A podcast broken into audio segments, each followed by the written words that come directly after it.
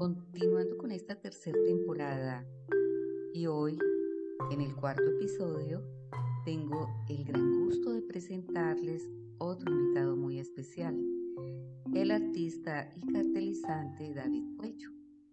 Cartelizante es de enero de 2020 de la ciudad de Medellín, Colombia, quien nos hablará en su producto sobre su experiencia como cartelizante.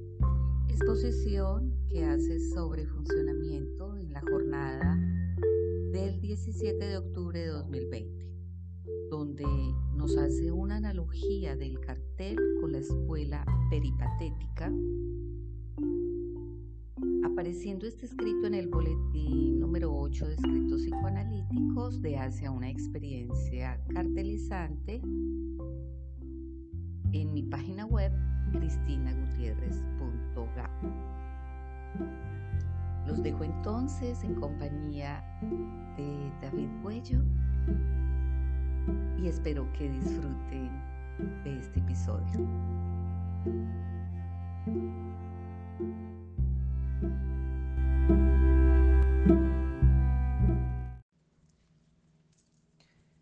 Hola, mi nombre es David Pollo Gutiérrez, soy cartelizante desde enero de 2020, pertenezco al cartel de psicopatologías de la vida cotidiana y me gustaría expresar lo que para mí significa el dispositivo cartel y cómo ha sido mi experiencia con el mismo.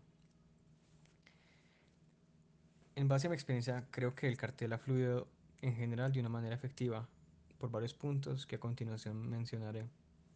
Antes de iniciar el cartel, me sentía muy intrigado por la manera de enseñanza que, propone Jacques Lacan, ya que me recordaba a los peripatéticos de la antigua Grecia. La escuela peripatética fue un círculo filosófico de Grecia antigua, según las enseñanzas de Aristóteles, su fundador. Sus seguidores recibían el nombre de peripatéticos. Recibió este nombre por estar situada al lado del templo dedicado a Apolo Licio, el cual poseía un jardín por el que, según la tradición, el maestro paseaba con sus discípulos, reflexionando sobre la vida. Y en griego, peripatético significa dar vueltas en un tema, eh, es dar vueltas. Eh, y es un tema que me ha llamado la atención, ya que creo que el conocimiento viene de muchas formas, académico, empírico, en intercambio oral no formalizado y demás. Y en los últimos tres siglos se ha cerrado mucho la manera en la que el conocimiento debe ser impartido, y la verdad con diálogos en familia y amigos he aprendido mucho y he aprendido a abrir mi mente a nuevas alternativas y realidades. Por lo que la metodología que se usa en el cartel es algo muy llamativo para mí, donde todos se pueden apoyar entre sí para llegar a conclusiones personales y cada quien va a su ritmo y desarrolla los temas bajo su propia capacidad intelectual frente al tema, que es otro tema que he criticado de la educación convencional. Al iniciar el, el cartel, no sabía si el método de aprendizaje sería igual como lo imaginaba, y de hecho sí lo es. Cada quien va a su propio ritmo, todos manejamos tiempos diferentes, y cada quien va creando sus propias conclusiones con ayuda grupal.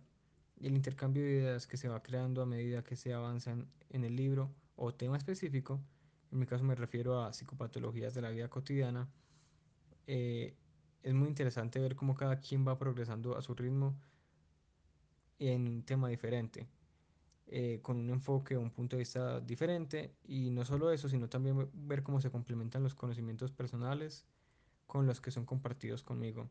Es casi como un rompecabezas.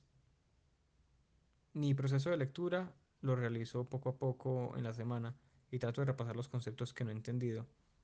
Al inicio repetía con mayor frecuencia los capítulos ya que se me hacía difícil entenderlos, pero con el tiempo me he ido adaptando al tipo de escritura de la época y a la terminología usada en el área estudiada, como también aprendí a identificar la manera en que el autor explica los fenómenos psicológicos. En ocasiones incluso hago uso a gráficas o a la creación de las mismas para que me quede más sencillo entender. Me gustan las lecturas por el hecho de que se ponen muchos ejemplos en los que se explica el tema de manera más explícita. Eh, no solo eso, sino que también me gusta imaginar estos ejemplos ambientados en la época, que es prácticamente a finales del siglo XIX, principios del siglo XX, ya que se me hacen más llamativos en mi mente.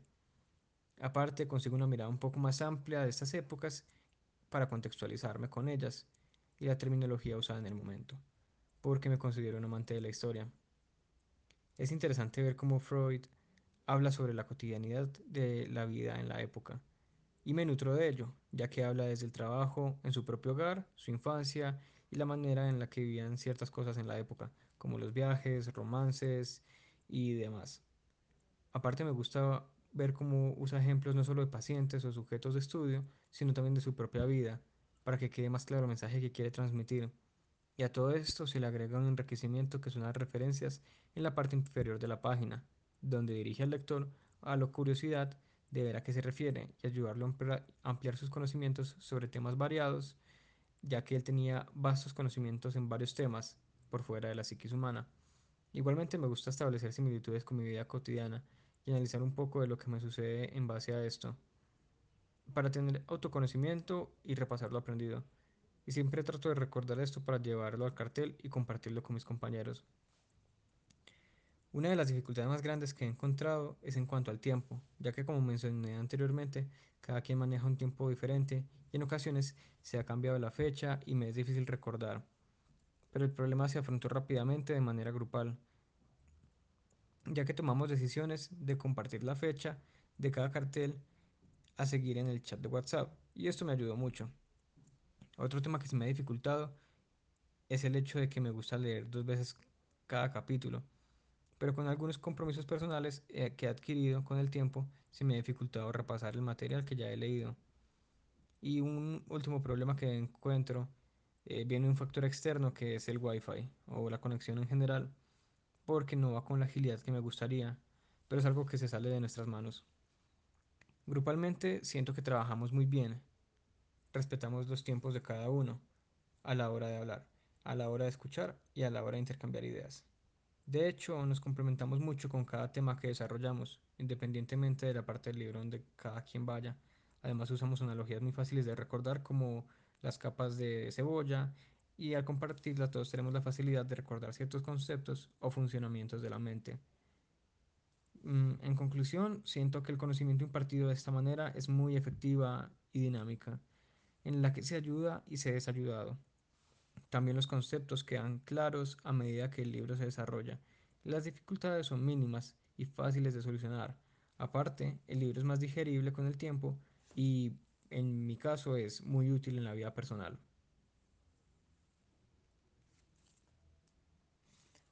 Esta ha sido toda mi experiencia con el cartel, cómo lo veo, eh, eh, todo el funcionamiento como lo veía antes de comenzar y cuando comencé el proceso eh, desde el inicio.